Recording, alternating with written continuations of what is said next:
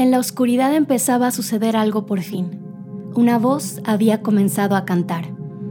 Sonaba muy distante y a Digori le costaba mucho decidir de qué dirección provenía. En ocasiones parecía provenir de todas a la vez. Otras veces casi creía que surgía de la tierra bajo sus pies, pues las notas bajas eran lo bastante graves como para ser la voz de la tierra misma. No había palabras, apenas si existía una melodía, sin embargo, se trataba sin comparación posible del sonido más hermoso que jamás había oído. Resultaba tan hermoso que apenas podía soportarlo. En ese momento ocurrieron dos prodigios al mismo tiempo. Uno fue que a la voz se le unieron de repente otras voces, tantas que era imposible contarlas. Estaban en armonía con ella, pero situadas en un punto mucho más alto de la escala. Voces frías, tintineantes y brillantes, el segundo prodigio fue que la oscuridad sobre sus cabezas se llenó, de improviso, de fulgurantes estrellas. Estas no surgieron suavemente de una en una como sucede en una tarde de verano, sino que de una oscuridad total se pasó a miles y miles de puntos de luz que se materializaron todos a la vez. Estrellas individuales, constelaciones y planetas, más brillantes y grandes que los de nuestro mundo. No había nubes, las nuevas estrellas y las nuevas voces nacieron justo al mismo tiempo, y si las hubieses visto y escuchado, como lo hizo Digori, te habrías sentido muy seguro de que eran las mismas estrellas las que cantaban, y de que fue la primera voz, la voz profunda, la que las había hecho aparecer y cantar. Hola a todos, mi nombre es Ana Ávila, soy química bióloga clínica y editora de temas de ciencia y fe en Coalición por el Evangelio.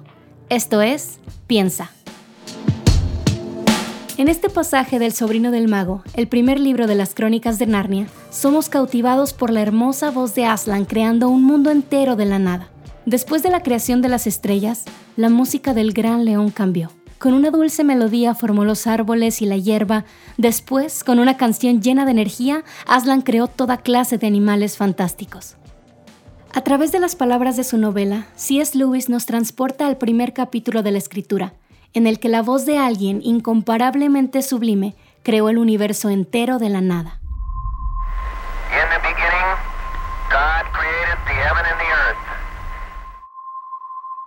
Dios en el principio creó los cielos y la tierra. En 1989, Apolo 8 se convirtió en la primera misión espacial en abandonar la gravitación terrestre, alcanzar la Luna y orbitarla. El 24 de diciembre de ese año, Mientras la tripulación se acercaba al amanecer lunar, el astronauta Bill Anders anunció que tenían un mensaje para todos los escuchas en la Tierra.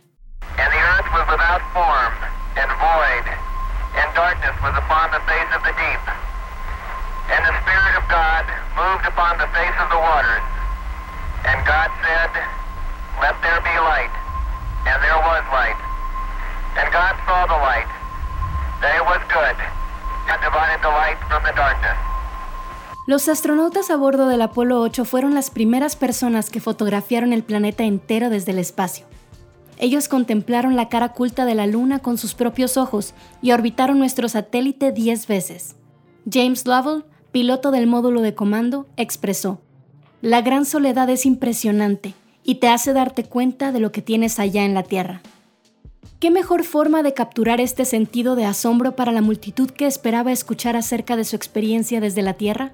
Los primeros versos del capítulo de Génesis expresan la majestad de la creación de forma inigualable.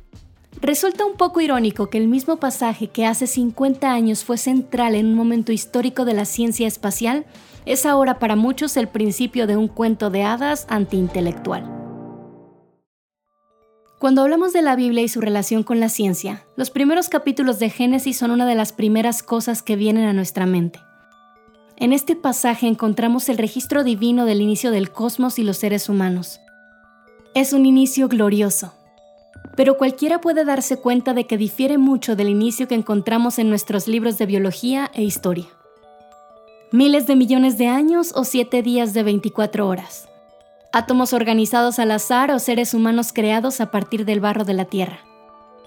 Las preguntas parecen bastante directas y tu respuesta determinará de qué lado estás. ¿A quién entregas tu lealtad? La realidad, sin embargo, no es tan simple como parece.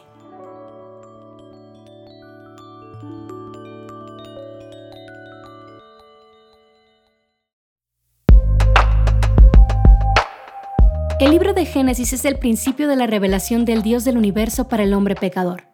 Es un lugar en el que encontramos muchas respuestas acerca de nuestro origen, pero quizá no sean las respuestas que estábamos esperando. Hay dos extremos en los que podemos caer fácilmente cuando hablamos del libro de Génesis y su relación con la ciencia moderna. El primero es el de menospreciar esta porción de la escritura, reduciéndola a una especie de alegoría que solo es relevante en el plano espiritual. Es pensar que los primeros capítulos de la Biblia no tienen nada que decirnos acerca del universo físico y nuestro origen como seres humanos. Por otro lado, podemos caer en el extremo de pensar que la manera exacta en que interpretamos cada detalle de los primeros capítulos de Génesis determinará cuán fieles somos en la lectura del resto de la escritura e incluso revelará nuestra condición espiritual. Génesis es importante, muy importante. Este libro nos dice mucho acerca de Dios, la humanidad y el universo en que vivimos.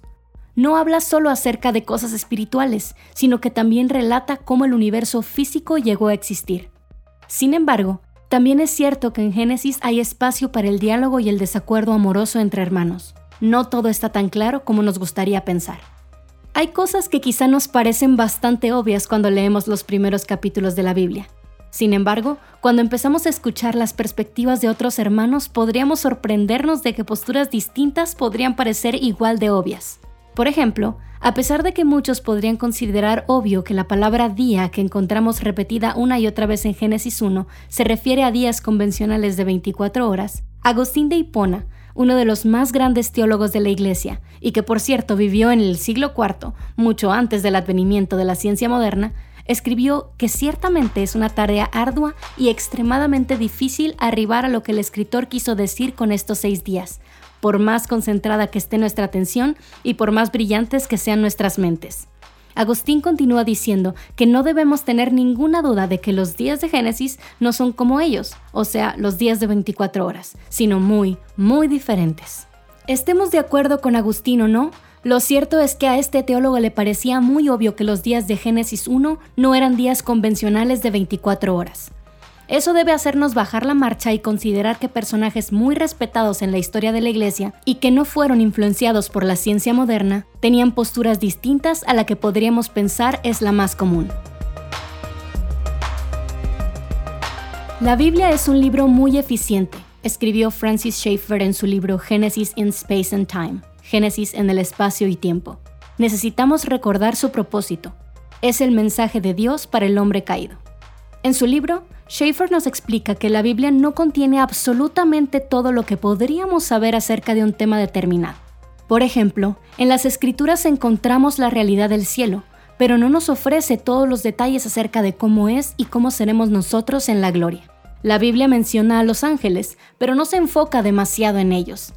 Y la palabra también nos habla sobre la realidad de la creación del universo y de los seres humanos, pero su enfoque principal no está en todos los detalles que quizá nos gustaría conocer acerca de esta creación.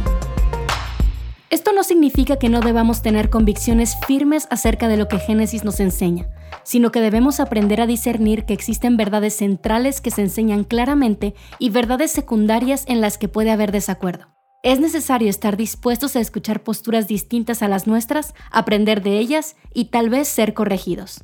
Pero ¿cómo podemos identificar aquellas doctrinas a las que debemos aferrarnos cueste lo que cueste, de aquellas sobre las que podemos discutir y preservar la unidad entre hermanos a pesar del desacuerdo? Una de las formas es a través de lo que se conoce como triaje teológico.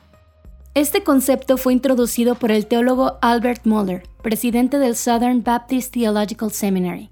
El triaje es un método de clasificación utilizado en las emergencias médicas y desastres naturales para identificar qué condiciones requieren de atención inmediata y cuáles pueden ser atendidas después. Moller explica que la misma disciplina que da orden a la agitada arena de la sala de emergencias también puede ofrecer una gran ayuda a los cristianos que defienden la verdad en la era actual. Aplicado a la teología, el triaje nos ayuda a identificar cuáles doctrinas son esenciales para el Evangelio y la integridad de nuestra fe y cuáles doctrinas no. Por supuesto, esto no significa que solo algunas doctrinas bíblicas sean importantes. Moller advierte que el triaje no implica que los cristianos deben tomar algunas doctrinas con poca seriedad, sino más bien que no hay doctrinas insignificantes reveladas en la Biblia, pero hay un fundamento esencial de la verdad que sustenta todo el sistema de la verdad bíblica. En su libro Finding the Right Hills to Die On, Encontrando las colinas correctas para morir, el teólogo Gavin Ortland nos ayuda a pensar con más claridad en cómo podemos evaluar la importancia de distintas doctrinas de la escritura para determinar cuáles batallas teológicas vale la pena tener y en cuáles podemos estar más abiertos a la colaboración incluso cuando no llegamos a un acuerdo. Ortland comparte el siguiente sistema de triaje teológico. Las doctrinas de primer rango son aquellas por las que vale la pena pelear. Son las doctrinas que son esenciales para el Evangelio. Sin ellas, el Evangelio se pierde o se ve severamente comprometido. Un ejemplo de doctrina de primer rango es la Trinidad. Las doctrinas de segundo rango, aquellas doctrinas complejas que demandan mucha sabiduría y balance, son doctrinas que no son esenciales pero sí son urgentes para la salud y la práctica de la Iglesia. Este tipo de doctrinas no son esenciales pero son lo suficientemente importantes para justificar una división a nivel de iglesia local, denominación y a veces ministerio. Un ejemplo es el rol de la mujer en el hogar y la iglesia. Después tenemos las doctrinas de tercer rango, doctrinas que son importantes pero no deberían dividirnos en ningún nivel. Aquí encontramos el tema de los días de la creación. Finalmente, las doctrinas de cuarto rango son aquellas que no son importantes para la predicación del Evangelio ni la colaboración ministerial, como el uso de ciertos instrumentos durante la adoración. El triaje teológico es tanto una ciencia como un arte. Hay preguntas específicas que nos podemos hacer para evaluar la importancia de una doctrina. ¿Qué tan clara es la Biblia respecto a esta enseñanza? ¿Cómo afecta el Evangelio tomar una postura u otra? ¿O cuál ha sido la postura histórica de la Iglesia respecto a este asunto, por ejemplo? Con todo, algunas veces es difícil determinar exactamente qué rango asignar a una doctrina u otra.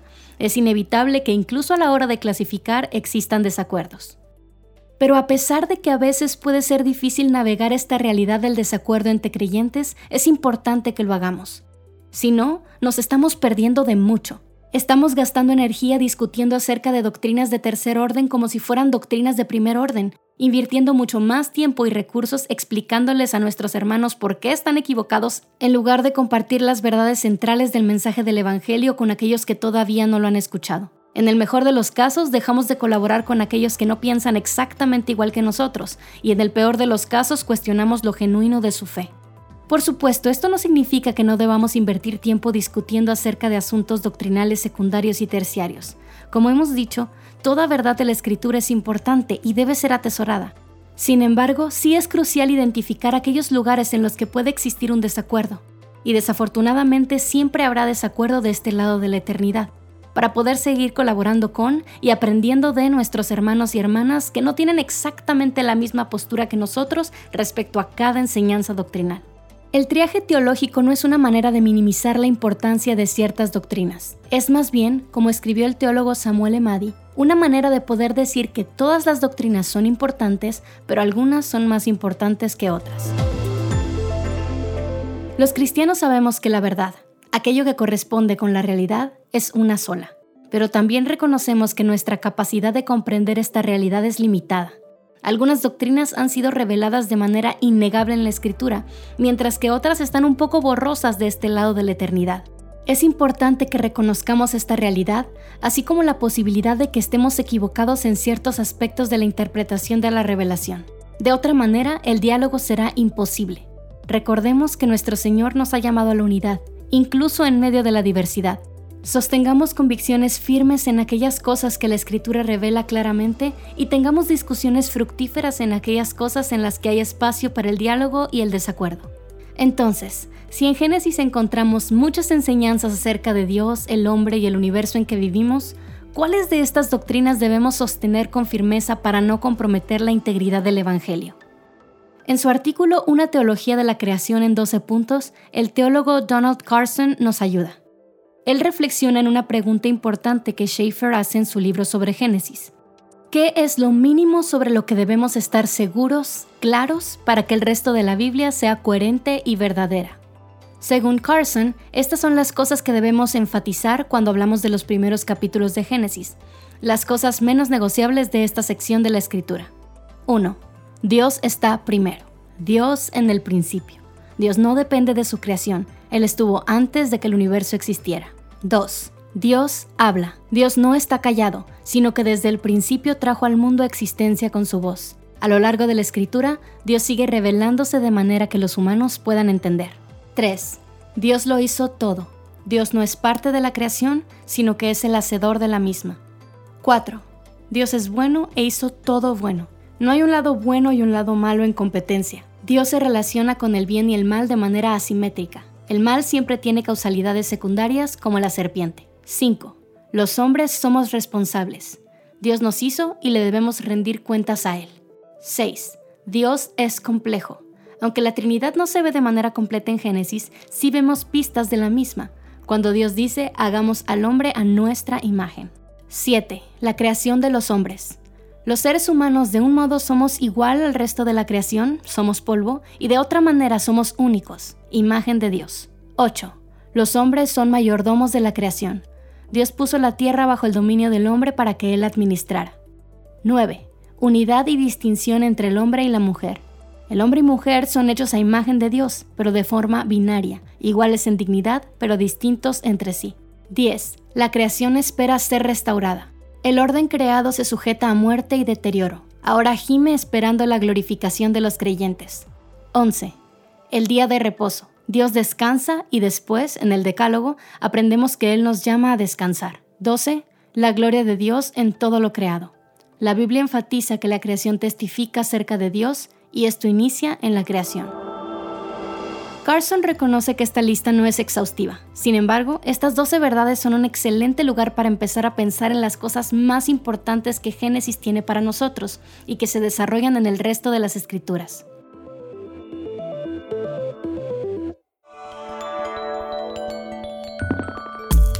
Aunque cuando hablamos de los primeros capítulos de la escritura, nuestra mente suele ir directamente a temas como los días de la creación, la edad del universo y más, ese no es en realidad el enfoque principal del autor en estos capítulos. Todos los cristianos afirmamos que los primeros capítulos de Génesis son historia. Narran algo que realmente sucedió. El Dios del universo habló y el universo fue creado de la nada. Los seres humanos fueron formados a su imagen. Adán y Eva pecaron y cayeron. En lo que los creyentes discrepan es en la manera en que esa historia real fue registrada. Ortlund nos advierte que las descripciones poéticas de David acerca de la salvación en el Salmo 18, la canción de Débora y Barak en Jueces 5 y las visiones apocalípticas de Juan están todas relacionadas con eventos que suceden en la historia. Pero sería hermenéuticamente descuidado leer estos pasajes de la misma manera en que leemos, por ejemplo, los Evangelios, que son ampliamente reconocidos como biografía antigua. En los siguientes episodios de Piensa estaremos explorando la doctrina terciaria de los días de la creación, su relación con la ciencia y cuál ha sido la postura de diferentes creyentes a lo largo de la historia de la Iglesia. And God said, Let the waters under the heaven be gathered together into one place, and let the dry land appear. And it was so. And God called the dry land earth, and the gathering together of the waters called he seas. And God saw that it was good. And from the crew of Apollo,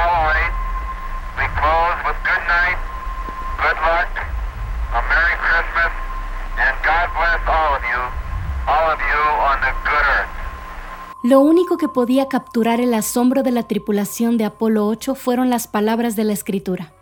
Un Dios poderoso creando un universo maravillosamente bueno con su voz. Pero no todos estuvieron alegres por el mensaje que llegó a la Tierra desde la órbita lunar. Madeleine Murray O'Hare, fundadora de Ateos Estadounidenses, demandó al gobierno de los Estados Unidos, alegando que la lectura de Génesis violaba la primera enmienda. Esto nos recuerda que el conflicto aparente entre Génesis y la ciencia en realidad no es un conflicto entre la fe y la razón, sino más bien un conflicto entre corazones que reconocen a Dios y corazones que se revelan a Él. No hay nada en las enseñanzas centrales de los primeros capítulos de Génesis, ni el resto de la escritura, que atente contra la razón ni esté en conflicto con las verdades reveladas por la ciencia. Estamos aquí porque alguien estuvo aquí antes que nosotros. En el principio, Dios.